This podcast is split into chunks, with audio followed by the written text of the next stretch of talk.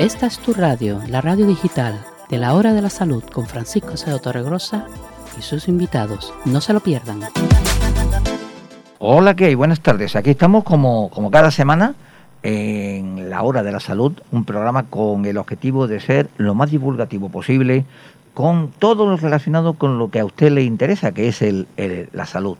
Lógicamente, hoy en día, con el tema del coronavirus como latente y pendiente y presente en toda la, sociedad, en este caso la Costa del Sol y demás, pues hay todavía que ofrecer más detalles de cómo atajarlo y demás.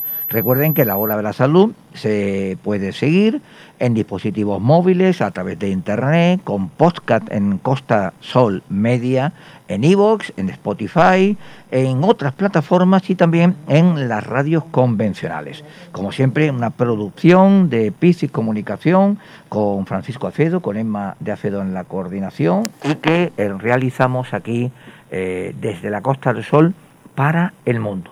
Y antes de tener los datos del coronavirus, eh, con los, los datos oficiales de la de la Junta de Andalucía, de la Consejería de Salud, pues vamos a tener la primera invitada de la tarde aquí en directo, hoy programa número 187. Y vamos a hablar con eh, Rocío Juárez, eh, del psicóloga del Hospital Vitas International Chanit, porque en este tema de la pandemia y demás, eh, el tema del estrés no solamente afecta, en este caso, a los adultos, afectan también a, los niños y especialmente en los problemas que surgen, por ejemplo, con el tema de las lecturas y demás.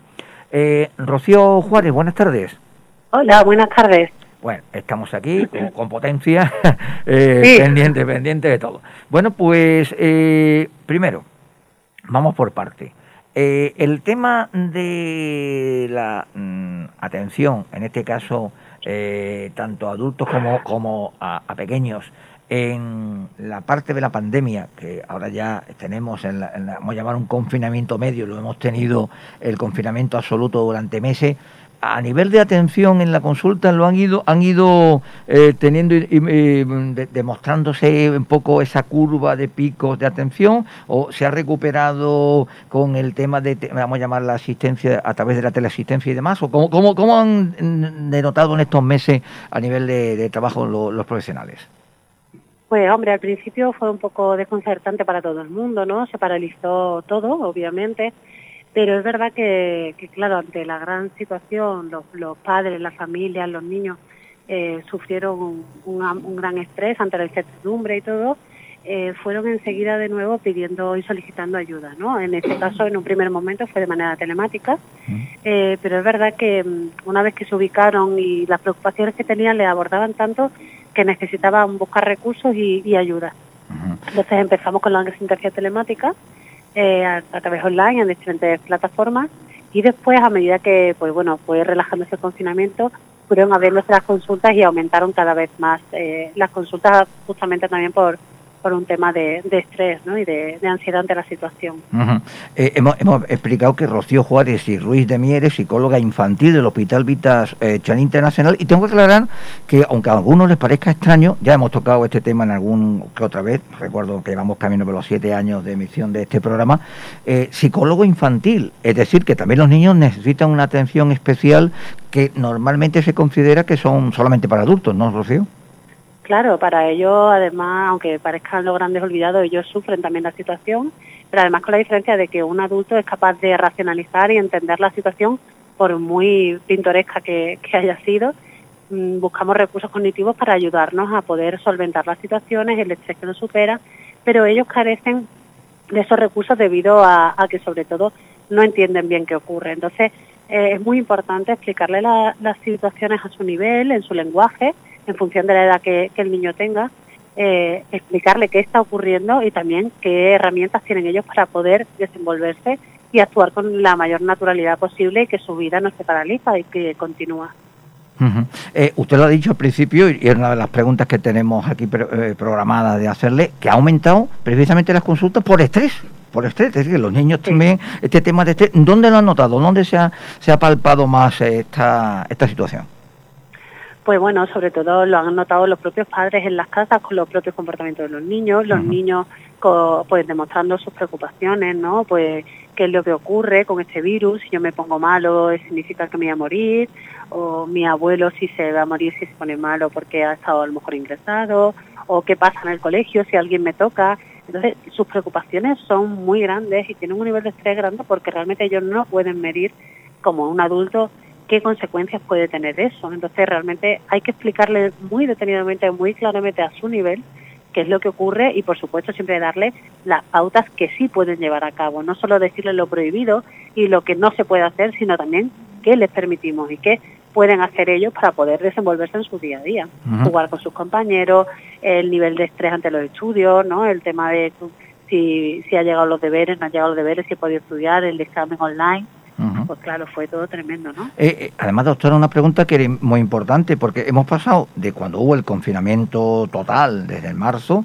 mm, la llegada de por medio del verano y después la vuelta al colegio. La vuelta al colegio, supongo que eh, ya una vez que ustedes hayan empezado a atender, mes de septiembre, octubre, lo que llevamos de noviembre, muchos habrán temido precisamente eso, el regreso al aula, ¿no? Claro, el regreso al aula estaba cargada pues de mucha incertidumbre, de miedo, pero también de mucha ilusión tenga en cuenta que, que, realmente ellos llevan sin ver a sus amigos y a sus profesores pues durante más de seis meses, ¿no? Entonces para ellos ha sido un, momento importante, eh, cargado de muchas emociones que, que se contrarrestan unas con otras, pero que después yo creo que el inicio y el empezar a normalizar la situación en el colegio, normalizar dentro de, de, de esta situación, digámoslo, para ellos también ha sido muy positivo y porque necesitan que su vida ruede día a día y tener su, su desarrollo.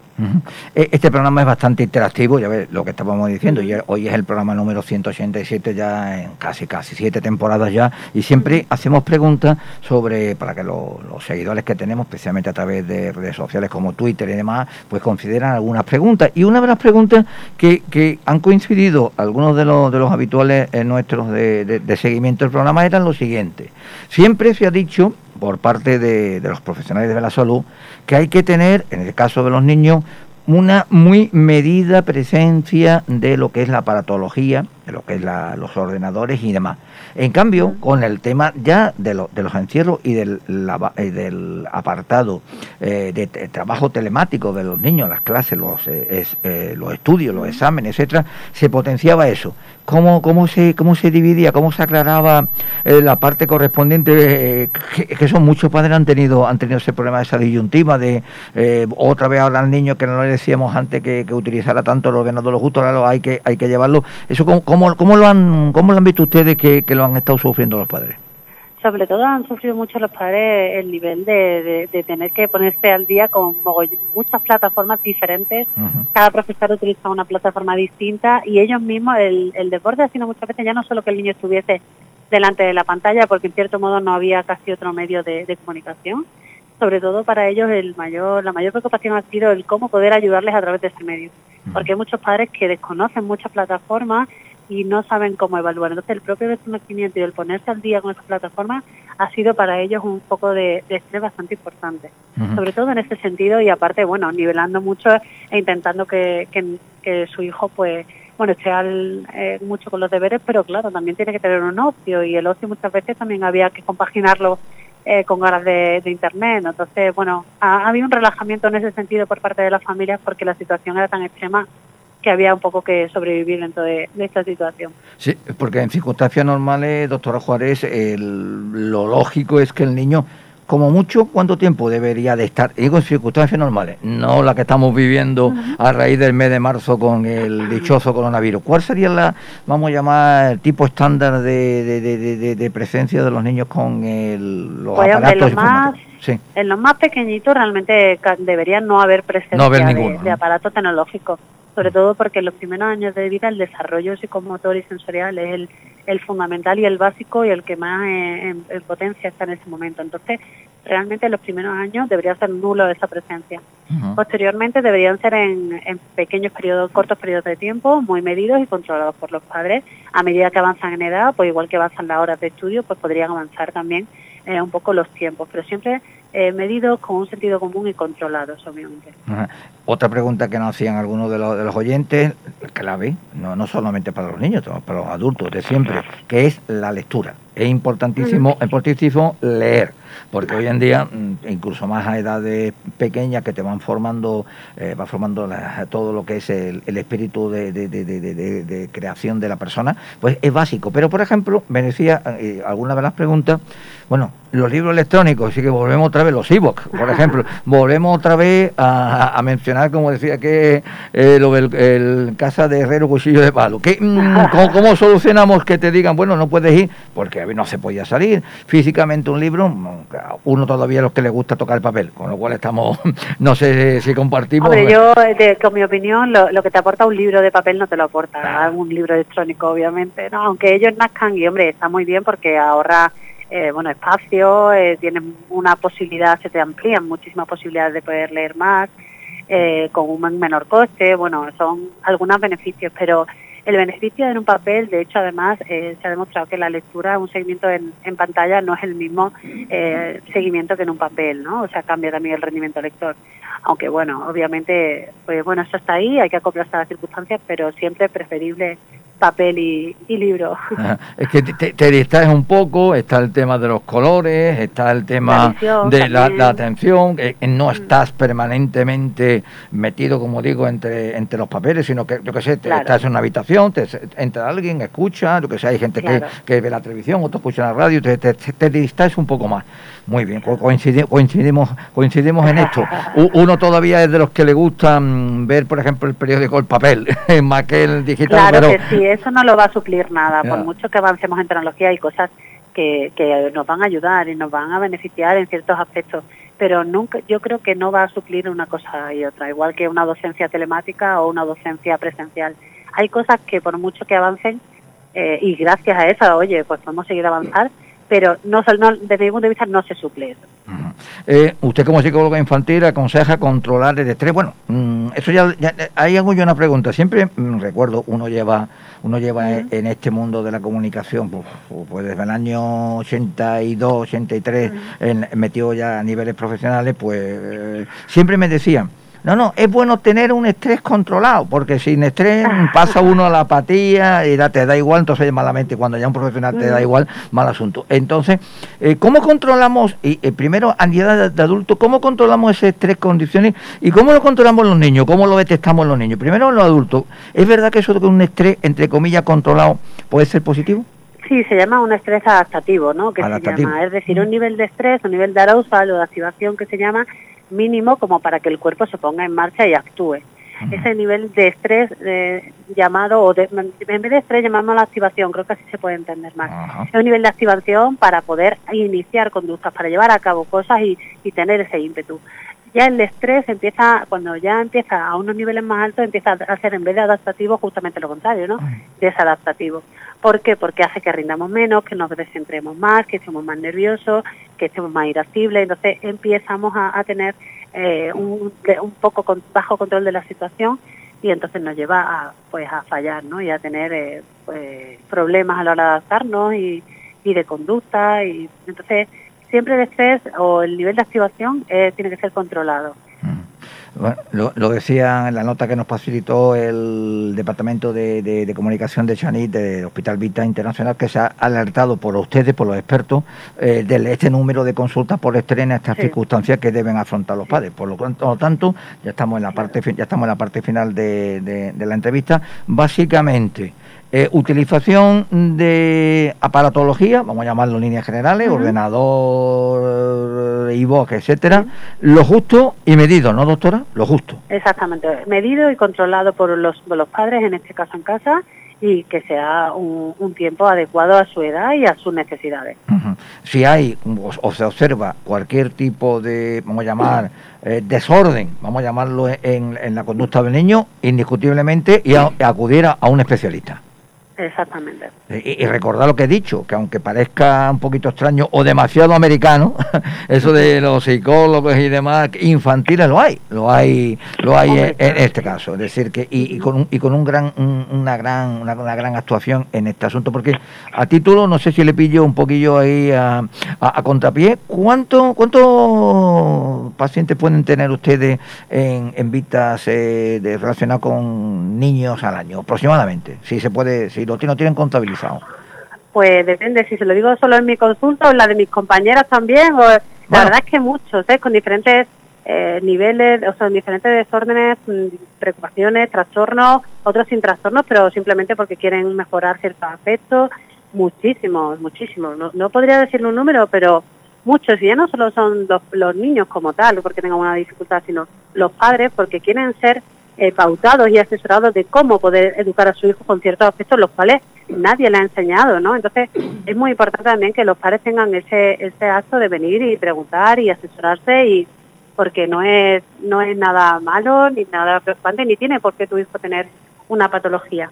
Pero sí es importante que, ellos necesitan ayudas y recursos, precisamente por eso que usted comentaba también, por la situación de estrés tan grande que tenemos a día de hoy mm. en todos los niveles, no solo en, el coronavirus, sino a nivel laboral y, de todo, y familiar y de todo, ¿no? ¿no? No es por tirarse aquí una medalla ni nada, pero hay que ver los que nos curtimos años atrás, donde había que entrar a las 8 menos 5 al colegio, donde tenía jornada partida que tenías que volver a casa y, y seguir por la tarde, e incluso algunos sábados por la mañana, ¿eh?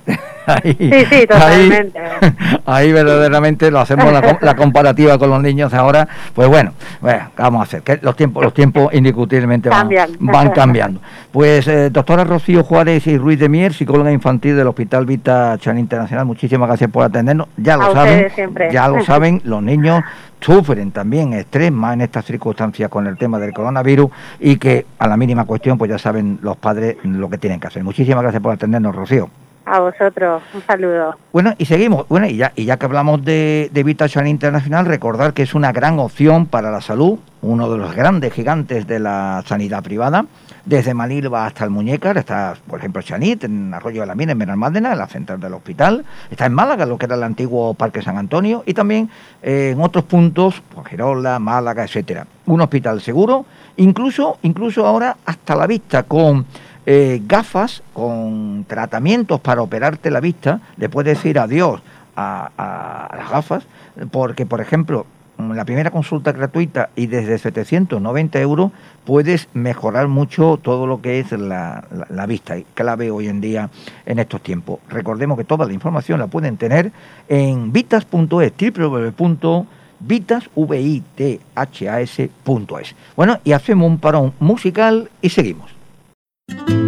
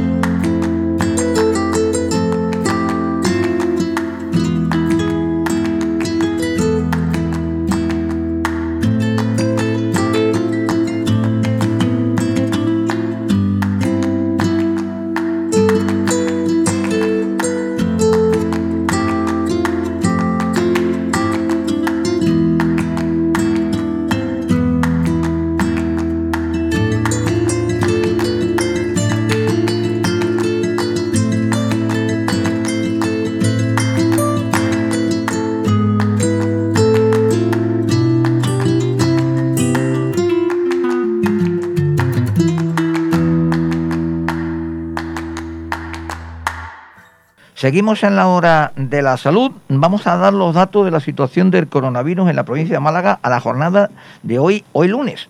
Eh, recordar que afortunadamente no se han producido ningún fallecido y ha habido más curados que contagiados en las últimas 24 horas en la provincia de Málaga. Ha comenzado esta tercera semana del mes de noviembre en la provincia con un tono más optimista en la lucha contra el coronavirus. Según los datos de la Consejería de Salud y Familias de la Junta de Andalucía, en las últimas 24 horas no se han producido ninguna muerte y se ha notificado un mayor número de personas curadas que contagiadas. 191 nuevos afectados. Es el dato más favorable si tenemos en cuenta analizando los últimos 10 días en la provincia de Málaga. En estos momentos hay 389 personas hospitalizadas, de las que 56 permanecen en la UCI. Salud también ha alertado, por ejemplo, de un nuevo brote en una de residencia de la tercera edad de Belén Málaga, que hay 26 casos confirmados, de los cuales 15 son eh, residentes, y que del resto de los brotes activos en la zona de la Costa del Sol no se han registrado cambios notables.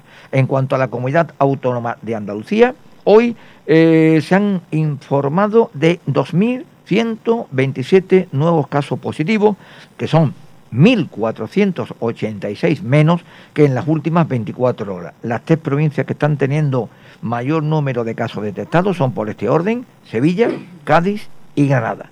Y el número de personas ingresadas en toda Andalucía en los hospitales por coronavirus se está situando en 3.269, lo que supone un aumento de 90 pacientes en el último día y se rompe también a la tendencia a la baja que se había prolongado durante cinco días seguidos. Y bueno, vamos a hacer un pequeño eh, parón, pero no, ya tenemos, ya tenemos eh, al siguiente invitado, que es el audio número uno, que es una entrevista. Tenemos a Bernard Gaspar, que es el presidente de la Asociación eh, de pacientes de cáncer de pulmón en España que se llama AECAP. ¿Por qué? Porque el día 17 se celebra el Día Internacional del Cáncer de Pulmón, que recordemos es uno, una de las patologías que está provocando más mortalidad en España. Seguimos en la hora de la salud. Recordemos, este próximo eh, martes, día 17, se celebra a nivel internacional el Día contra el Cáncer de Pulmón, una, una patología que está afectando cada año en España a un mínimo de 22.000 personas. Así que estamos hablando ya de palabras mayores. Y eh, para hablar del tema, pues qué mejor que mm, acudir a personas que la están, lo están sufriendo, personas que lo están tratando y buscar soluciones, como es la eh, Asociación de pacientes de cáncer de pulmón en España, AECAP, AECAP, cuyo presidente es eh, Bernard Gaspar, en Valencia. Muy buenas, Bernard, ¿cómo estamos? Hola, muy buenas, ¿qué tal? Bien, bien, estamos eh, bien. La verdad es que después de todo nos mantenemos. Eso es lo importante, porque en el tema de la pandemia, aquí, como, esto es como las carreras de fondo, hay, hay que terminarla, hay que terminarla aunque se llegue uno en una última, en una última posición. Bueno, el día, 17, como yo siempre que decimos, cuando se habla de un día internacional, eh, yo siempre comento, este, este es el programa 187, pues vayamos ya casi siete años emitiendo cada semana temas de salud. Siempre digo, cuando se habla de un día internacional, que había que celebrarlo todos los días, en vez de hacer énfasis en una única jornada a nivel, a nivel anual. Eh, eh, lo he dicho antes, casi 22.000 eh, pacientes, casos nuevos en España. Un tema muy preocupante, ¿no, Bernard? Efectivamente, eh, a ver, el día 17 es el Día Internacional del Cáncer de Pulmón. Sí que es cierto que durante que el, mes no solamente tenemos un día eh, en relación al cáncer de pulmón, sino tenemos un mes que es todo el mes de noviembre, en el cual desde la Asociación Española de Afectados del Cáncer de Pulmón hacemos muchas acciones, pero mm, digamos que el día eh, eh, clave es el día 17.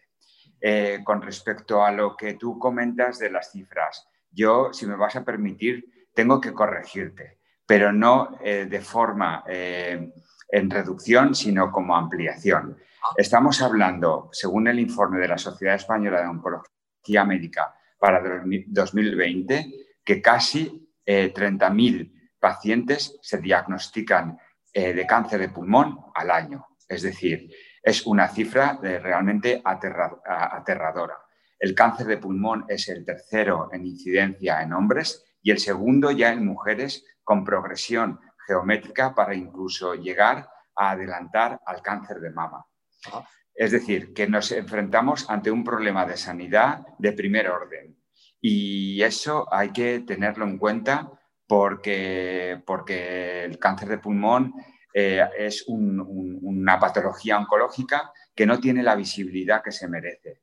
Con esas cifras, el cáncer de pulmón tenía que, durante el mes y durante el Día Internacional, igual que se visten, que, o sea, lo, digo eh, siempre muy positivamente, eh, en el Día Internacional del Cáncer de Mama se vuelve España de color rosa, pues España y el mundo entero se tenía que volver de color azul el día 17. Pero bueno, nosotros estamos aquí intentando reconocer y que la sociedad se conciencie de, esta enfermedad. Mm, pues el dato, el dato que, os había dado me lo ha dado vuestro departamento de comunicación que se ha quedado corto con los, con los datos, con lo cual hay que, hay que eh, indicarles a ellos que la cifra todavía es más, es más importante. Eh, antes de hablar de lo que es el tema de la patología y los gastos, vamos a decir cómo se crea y cómo, cómo nace la asociación, AECAP.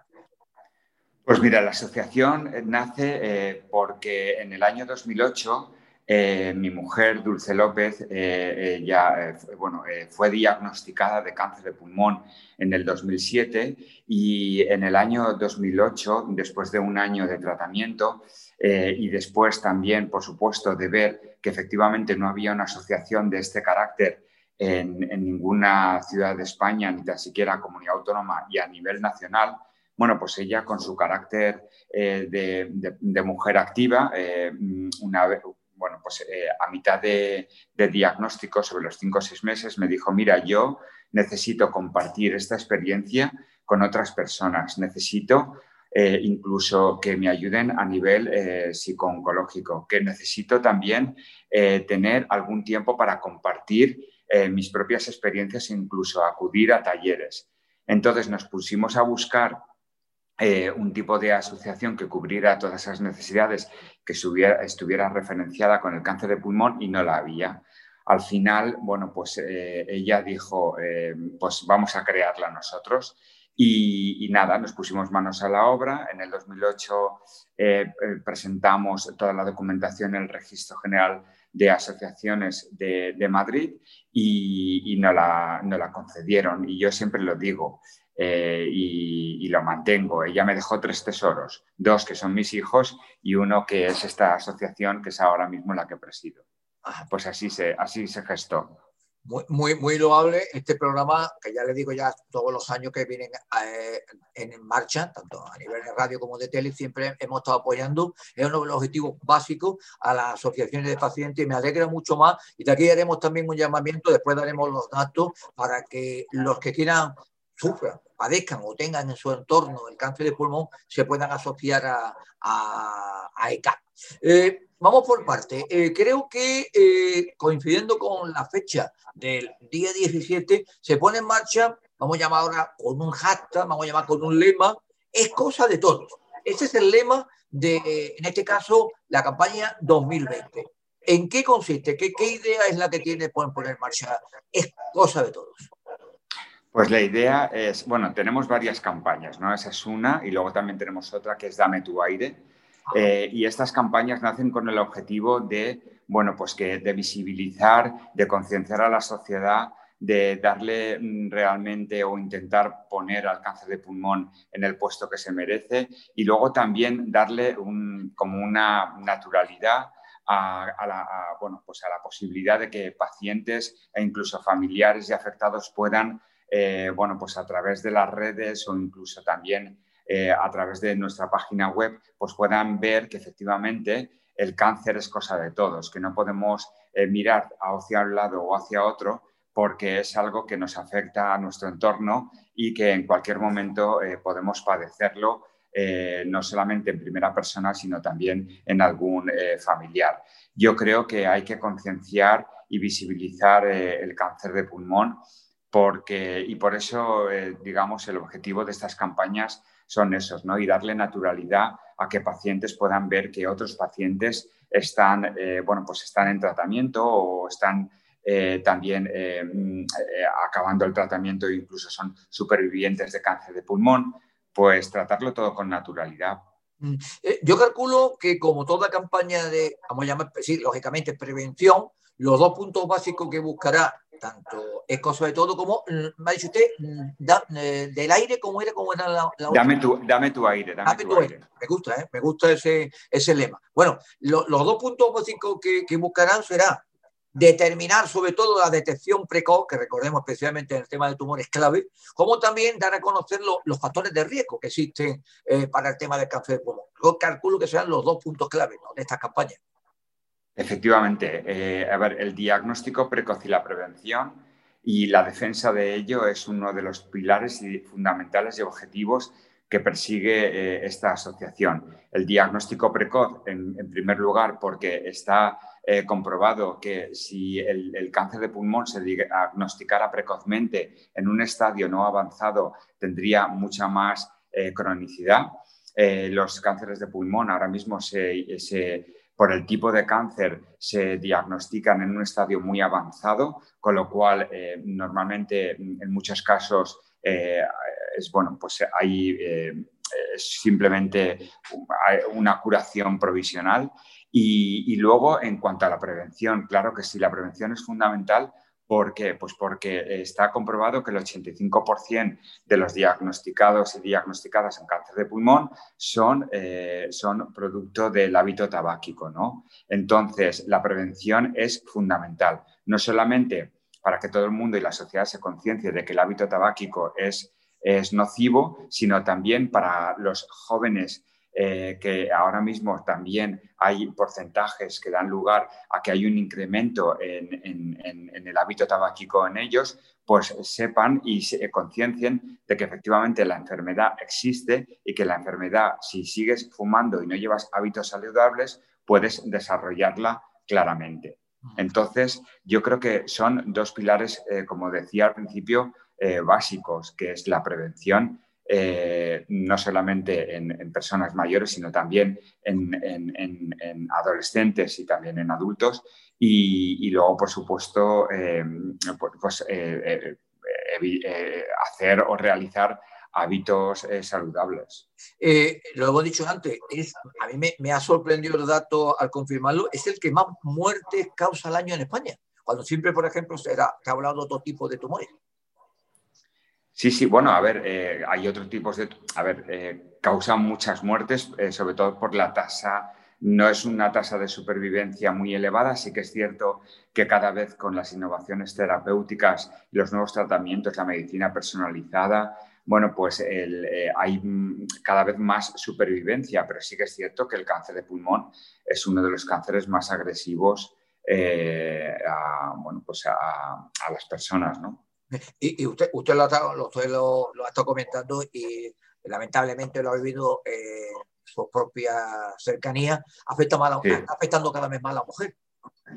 Efectivamente, así es. O sea, quiero decir, también tengo que decir que hay un porcentaje del cáncer de pulmón que no se debe a ningún tipo de hábito tabáquico, es simplemente mutaciones genéticas a través eh, de, bueno, pues que se se desarrolla un cáncer, eh, pues, pues eso, por ese tipo de mutación.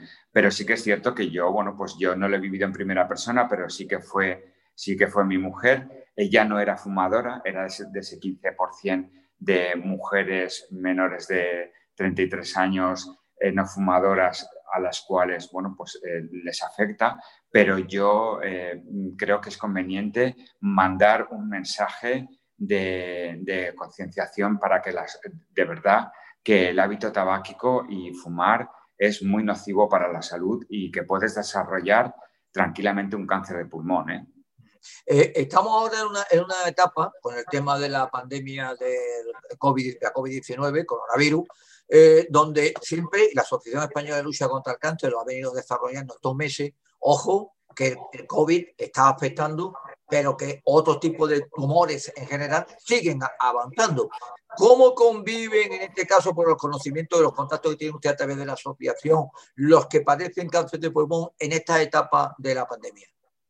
Bueno, pues a ver, al principio sí que es cierto que, bueno, al principio había mucho miedo, sigue, sigue existiendo ese miedo, pero claro, al principio, bueno, pues eh, te enfrentas a algo que desconoces estás, eh, estás padeciendo un cáncer de pulmón. Y bueno, pues al principio sí que es cierto que se, eh, muchos tratamientos se retrasaron, se retrasaron eh, diagnósticos, siguen retrasándose los diagnósticos por cáncer de pulmón, lo cual, mm, claro, hasta que los hospitales no establecieron circuitos limpios para que los pacientes eh, oncológicos, en, este caso de cáncer de pulmón, pudieran acudir a recibir sus tratamientos, pues la verdad es que al principio había eh, bastante eh, bueno, incertidumbre, ¿no? Lo cual esto nos trasladaban los, pacientes aquí a la asociación y, bueno, y nosotros lo hicimos, o sea, lo difundimos porque está eh, organizamos un webinario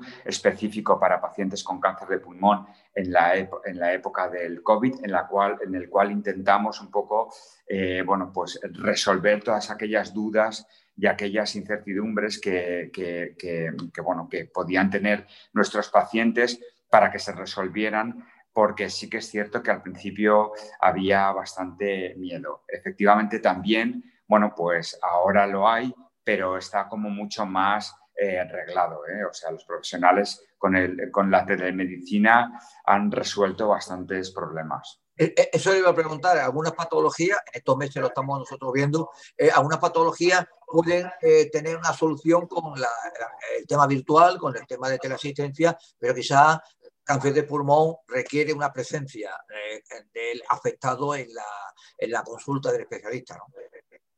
Sí, claro, hombre, si vas a recibir tratamiento, eh, pues tienes que ir. O si tienes que ir a recoger eh, mm, el tratamiento a la farmacia del hospital, pues tienes que ir, ¿no? Eh, todo eso con, la, con, la, con la COVID se ha, digamos, redirigido, ¿no? Pues, por ejemplo, ha habido comunidades autónomas que han llevado las medicinas a casa, eh, que no te tenías que acercar a la farmacia del hospital, incluso, eh, bueno, los tratamientos han sido inevitables porque en muchos casos tenías que ir al hospital eh, pues, cuando tuvieses que, ponerte los ciclos, ¿no? Pero, para determinadas consultas se ha, se ha, ofrecido la posibilidad de la telemedicina o incluso la, farmacia, la, enfermera de, referencia, ¿no? Es la que aquí ha, resuelto muchas dudas de las que han tenido los pacientes.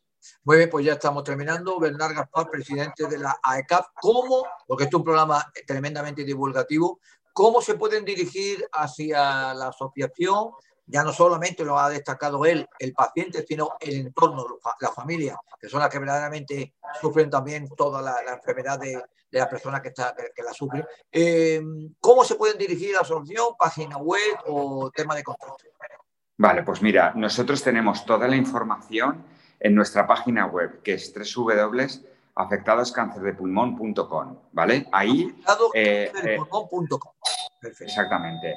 Ahí, eh, ahí mm, eh, podrá todo el mundo, bueno, los pacientes, incluso los familiares, podrán ver qué es lo que hacemos, cuál es la información de cáncer de pulmón, cuáles son nuestras redes sociales en las cuales eh, somos muy activos y en las cuales ponemos todos los días mm, actividades que realizamos, incluso información que, es mm, buena para, para los los pacientes.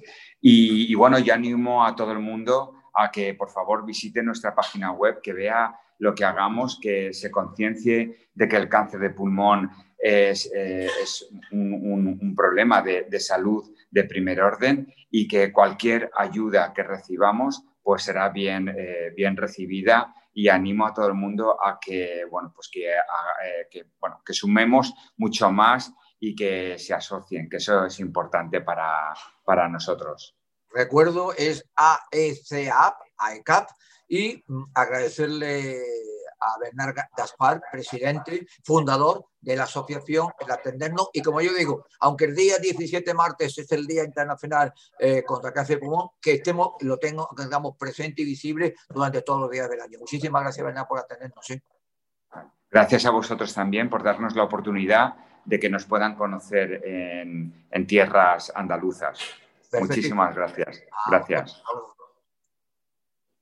Después de la entrevista con Bernard Gaspar, seguimos hablando de el hospital de Estepona.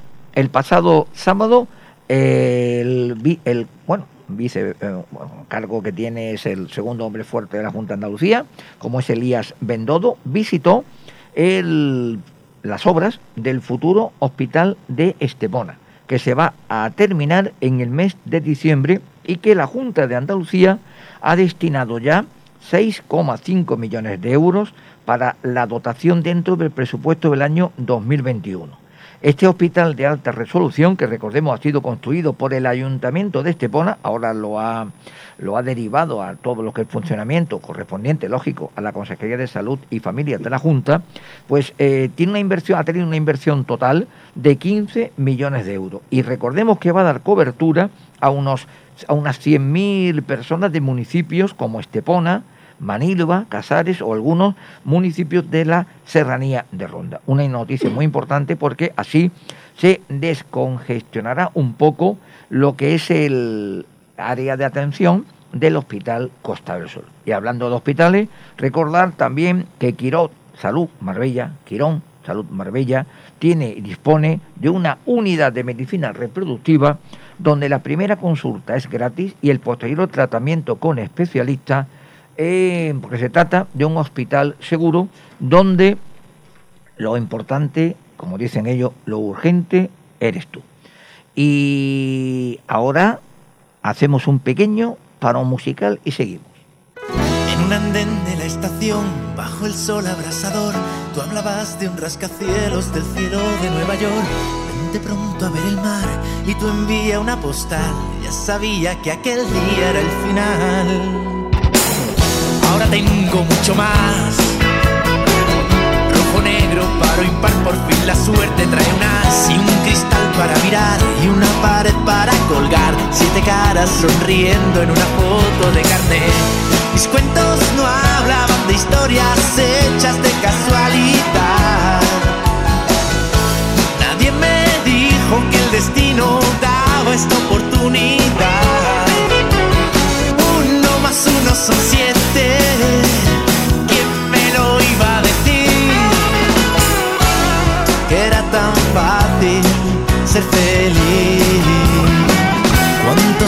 Llevo aquí? ¿Cuántos me pueden quedar?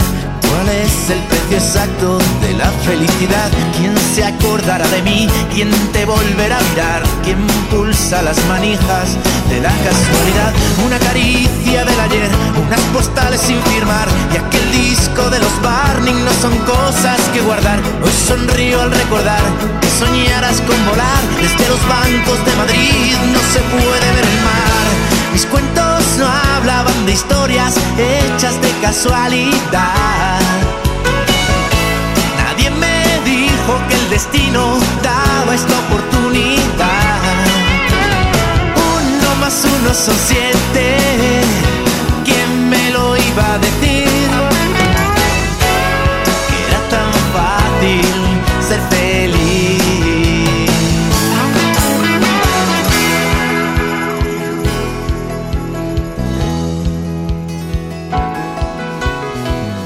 Hubo un tiempo para mí ahora es para los seis. Está saliendo el café, otra vez comienza el lío como cada amanecer. Hay tostadas para tres, arreglad la habitación. Este cuadro de familia se merece una canción. Mis cuentos no hablaban de historias hechas de casualidad.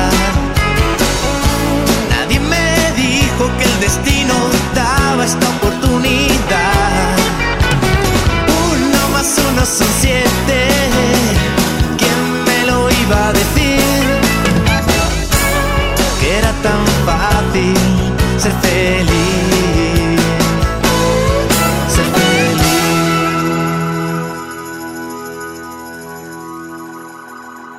Y ya tenemos a la última invitada del programa de hoy, un de la salud, Vamos a hablar del HC, del High Car International Hospital de Marbella, eh, que ha puesto en marcha la primera máquina de radioterapia que hay en la Costa del Sol, según los datos que tenemos, hay dos en España, en sanidad privada, y que nos va a hablar. Tenemos a Paula Cedeño, oncóloga radioterapeuta del HC.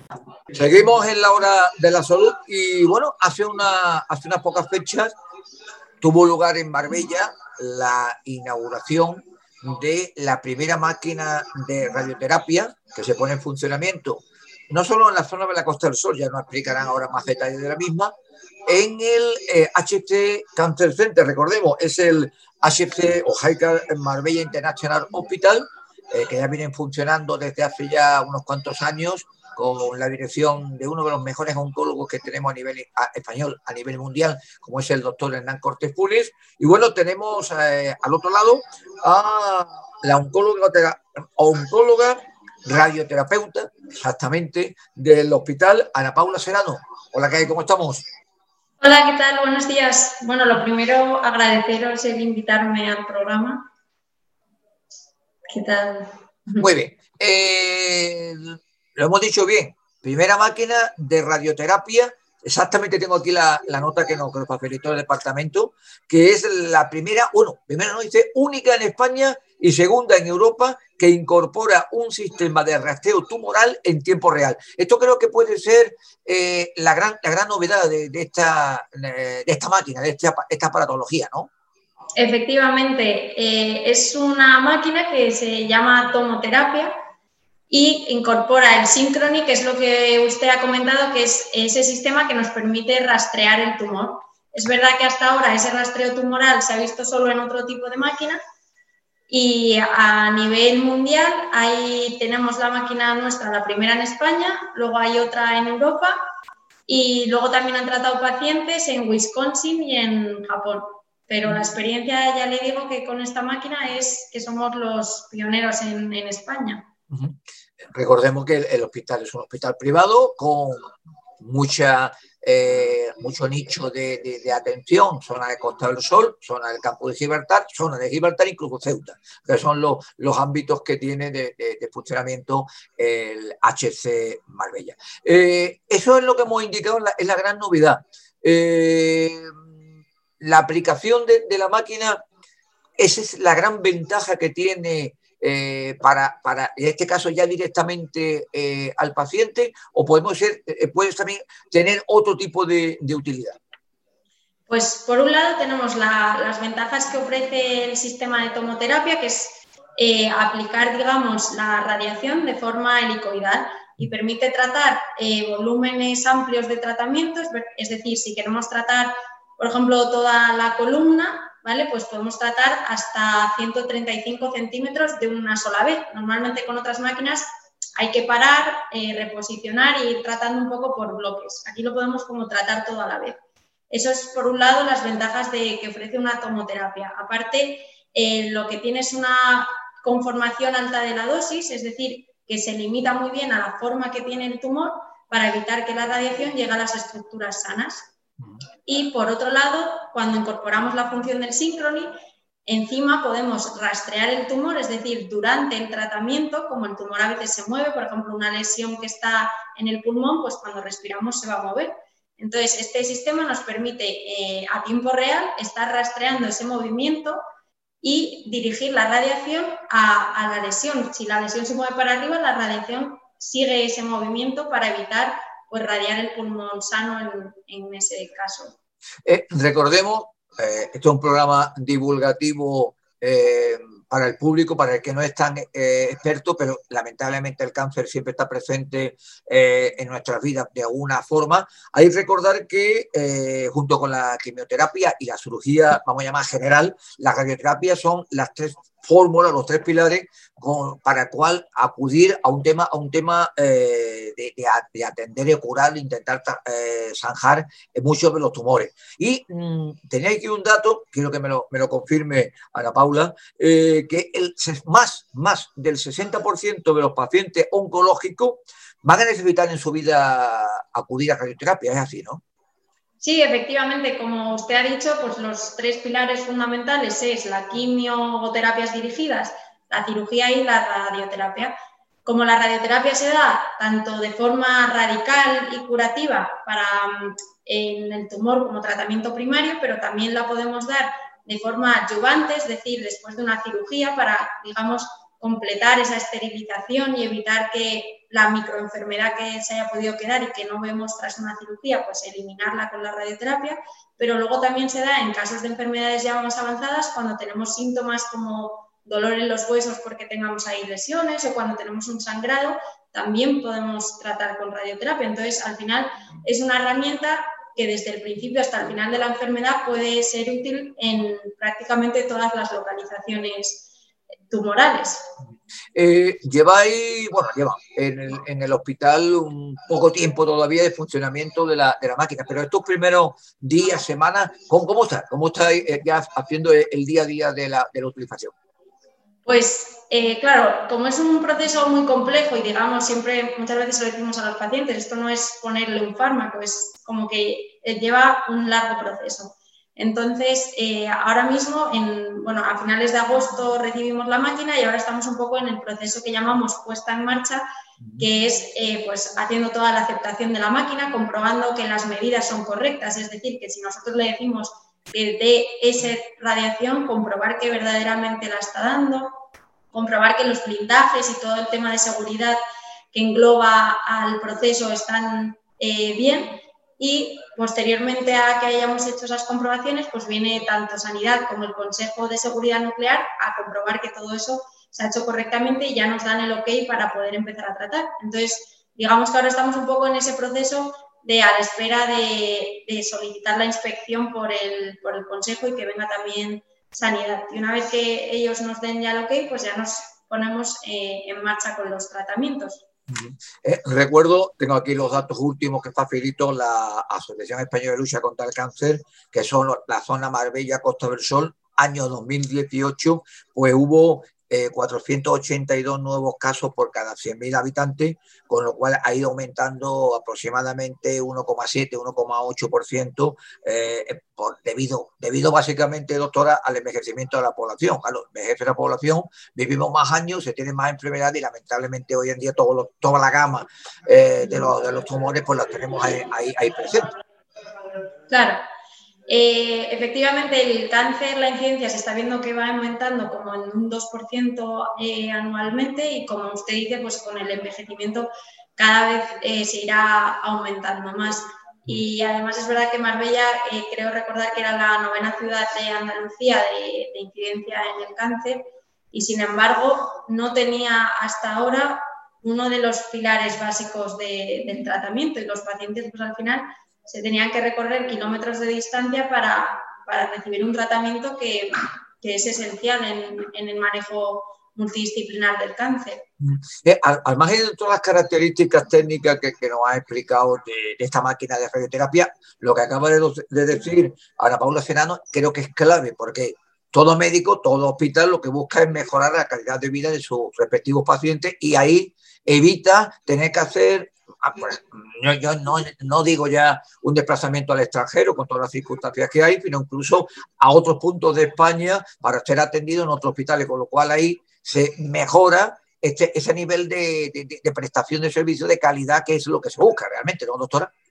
Claro, además es que la radioterapia es un tratamiento que en ocasiones eh, son tratamientos largos, es decir, que a veces estás un mes o más de un mes teniendo que ir a tratamiento de lunes a viernes. Luego las sesiones son cortitas, pues 15, 20 minutos, pero es un desplazamiento que hay que hacer de forma diaria y en algunos casos ya le digo que durante un mes, mes y medio, pacientes que, están enfermos, algunos están con dolor, tener que hacerles, meterles en una ambulancia y hacer todos esos desplazamientos diarios cuando debería eh, por las características de la ciudad de Marbella, debería de contar con, con una radioterapia para tratar a estos pacientes, pues nosotros al final nuestro objetivo es poder ofrecerles en un mismo centro todas las posibilidades de tratamiento del cáncer, ya sea la cirugía oncológica, ya sea las terapias dirigidas, la inmunoterapia como la radioterapia. Mm. Y poder así, pues, evitar que el paciente tenga que, desplazarse en ningún lado. Eh, hace unas fechas estuvo ahí la alcaldesa de Marbella, Ángeles Muñoz, que recordemos, a margen de política, es médico, y estuvo visitando la, zona, estuvo visitando el, área, la, el área de oncología de, del HC, lo estuvo elogiando y aprovechó, recordemos, nosotros tanto lo dimos en el programa de radio como también en el diario El Sol de la Costa, pues destacó, destacó el doctor Hernán Cortés Funes, recordemos, eh, máximo responsable del HC, que esto no solamente había sido beneficioso por, podemos decir, la ubicación y el traer la máquina, sino que de paso se habían ampliado todas las áreas, eh, todo el área de, oncología, por lo cual hay, hay, más servicio y ventajas, ¿no, doctora? Claro, o sea, no solo se han ampliado las instalaciones, que se ha hecho como un, digamos, hemos creado un cáncer center, ah. que es un edificio que está comunicado con el edificio que ya había, y ahí es donde vamos a estar tanto los oncólogos radioterapeutas, como es mi caso, como con los oncólogos médicos, donde estará la máquina, pero también estará hospital de día, hay que recordar que algunos pacientes, a la vez que se están dando la radioterapia, se dan también la quimioterapia. Entonces, para ellos está todo como ubicado en un mismo sitio. Aparte de todo esto, pues ha conllevado abrir eh, muchos puestos de trabajo. Para, empezar en nuestro servicio, pues eh, se han creado por el momento seis puestos de trabajo solo contando eh, radiofísicos, radioterapeuta y, y técnicos, pero tenemos que aún así crear más. La, vertiente economicista de, del tema de la, medicina, que es muy, muy importante. Eh, además, recuerdo que, eh, si, no, si no recuerdo mal, esta ha sido la segunda fase de obras de, de ampliación del HC, que se puso en marcha no recuerdo mal, hace un año y medio por ahí, y creo que siguen todavía, eso ya corresponde a otras áreas de, del hospital, pero sigue haciendo todavía eh, más eh, ampliación de instalaciones ¿no? de, del hospital. Sí, la verdad que HC, como además como centro del cáncer en general, creció mucho con toda la obra de la radiología, incorporando pues el PET, la resonancia 3 Tesla, o sea, ahí ya con todo el radiodiagnóstico hizo un crecimiento exponencial que al final también para el cáncer es muy importante esa primera parte, no solo del tratamiento, sino del diagnóstico, para el primer diagnóstico y también para el seguimiento del paciente. Ah, además, recuerdo que incluso coincidiendo con, con esta ampliación y mejora de, las instalaciones, hasta se celebró no hablo de memoria, me parece que por lo menos un par de años un foro europeo, foro europeo de, oncología donde especialistas españoles, extranjeros y demás venían y durante dos días hablaban de la charla, es decir, que la, apuesta por la oncología es clave en HC en. Sí, sí, vamos, es clave y la verdad que nuestra idea con la radioterapia, con la incorporación, era igualmente seguir eh, invitando a especialistas de diferentes partes, ya no solo nacionales, sino también internacionales, ir creando también eh, grupos de trabajo para comentar los casos, eh, sacar adelante estudios. Nosotros estamos en comunicación eh, con los em, radioterapeutas y radiofísicos de Wisconsin, como al final aquí nadie tiene esta máquina, pues para preguntarles algunas cosas en relación al funcionamiento de la máquina. También con los de Turín, que son los otros que tienen esta misma máquina, y nada, pues creando un poco relaciones también, ya no, como le digo, no solo nacionales, sino internacionales, pues para, poder sacar adelante todos los tratamientos y poder también seguir investigando e innovando, ya que tenemos la herramienta perfecta para, innovar, pues, pues ir avanzando. Eh, ¿Se ha estimado aproximadamente qué número de, pacientes se puede atender al año en, la, en esta máquina de radioterapia la SOC? Nosotros hemos estimado unos 350 anuales, incluso 400. También eh, va a depender de los tratamientos que hagamos. Hay tratamientos más complejos que a lo mejor ocupan eh, la máquina y al personal más tiempo y luego están los tratamientos más eh, básicos que, pues bueno, si todo fuesen tratamientos básicos, al final tú puedes meter incluso tres pacientes en la máquina por hora. Pero como también queremos hacer técnicas más eh, novedosas, pues eso a lo mejor va a llevar algún tiempo. Entonces, ahora mismo nos hemos puesto un poco en unos 350 anuales. Bueno, pues ya vamos, vamos terminando. Resumimos básicamente es en esta, con esta tomoterapia mayor eficacia, tratamiento más corto, menos radiotoxicidad y, sobre todo, por supuesto, eh, menos efectos secundarios y calidad de vida. Esos serían, podemos decir, los cinco objetivos que tiene y confirmado esta primera máquina de radioterapia, ¿no, doctora? Efectivamente, es al final eso, a eso avanzan y aspiran todos los tratamientos, a conseguir quitar el tumor sin causarle al cuerpo sano ningún daño y que el paciente durante todo ese proceso pues pueda seguir con su vida normalmente. Y la verdad que pues con esta máquina nos vamos aproximando cada vez más a, a ese objetivo.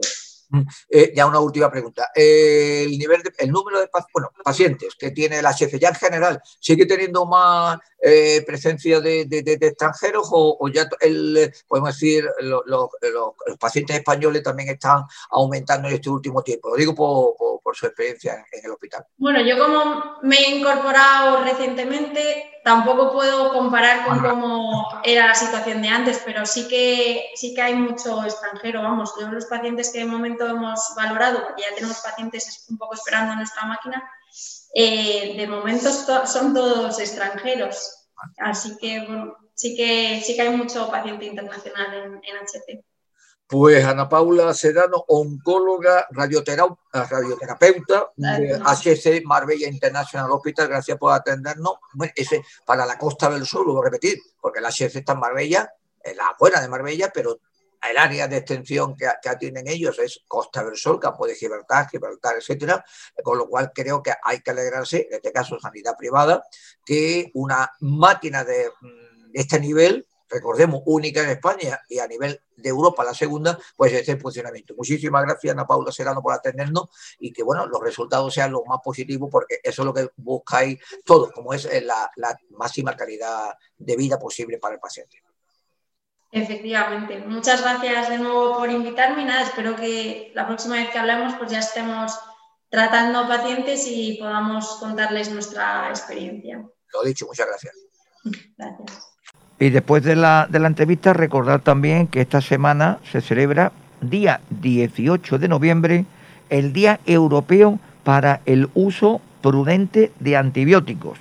Un estudio que se ha dado a conocer hoy indica que está disminuyendo la automedicación en España en el ejercicio 2020. ¿Esto por qué? Muy sencillo eh, creo que tiene bastante influencia en el mismo toda la batalla que estamos teniendo con el coronavirus y que pues está provocando una menor presencia, en este caso, de acudir a hospitales, consultas y demás, con lo cual la dispensación de, mm, recetas ha bajado, pero eh, el dato ahí es un estudio que se ha dado a conocer y por una compañía de seguros.